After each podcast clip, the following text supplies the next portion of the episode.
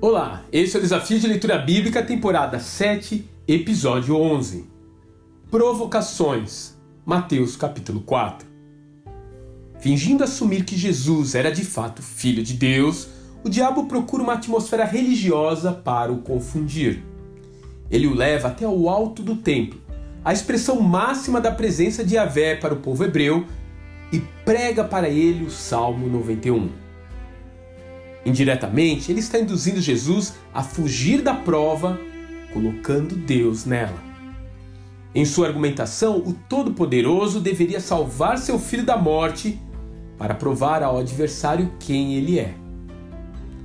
Quando o Senhor lhe devolve o golpe com outra citação da Torá, no caso de Deuteronômio capítulo 6, verso 16, Satanás recua e tenta um último ataque que me faz lembrar a figura de um gangster ele coloca o braço em volta do pescoço do Messias e diz: Olhe, meu jovem, eu vou lhe fazer uma proposta que você não poderá recusar.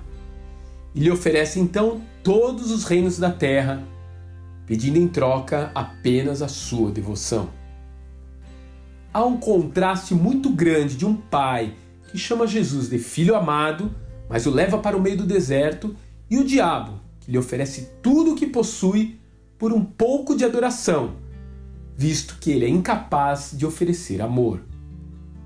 Deus nunca quis uma relação de troca conosco. Assim como seu amor por nós não está limitado ao nosso desempenho espiritual, também ter filhos que buscam apenas seus presentes não é algo que necessariamente faça o seu coração feliz. A relação que Jesus teve com ele nunca foi de interesse, simplesmente de confiança. Da mesma forma, devemos confiar que, como bom pai que é, mesmo que nossos recursos se esgotem, ele de alguma forma irá nos sustentar.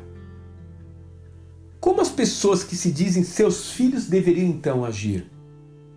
Exigindo que ele mostre o seu poder através de uma cura? Determinando a própria prosperidade financeira? Com quem nos parecemos quando agimos dessa forma?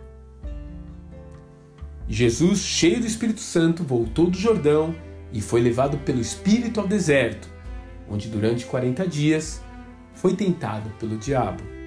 Lucas capítulo 4, versos 1 e 2. Que Deus te abençoe. Um grande abraço.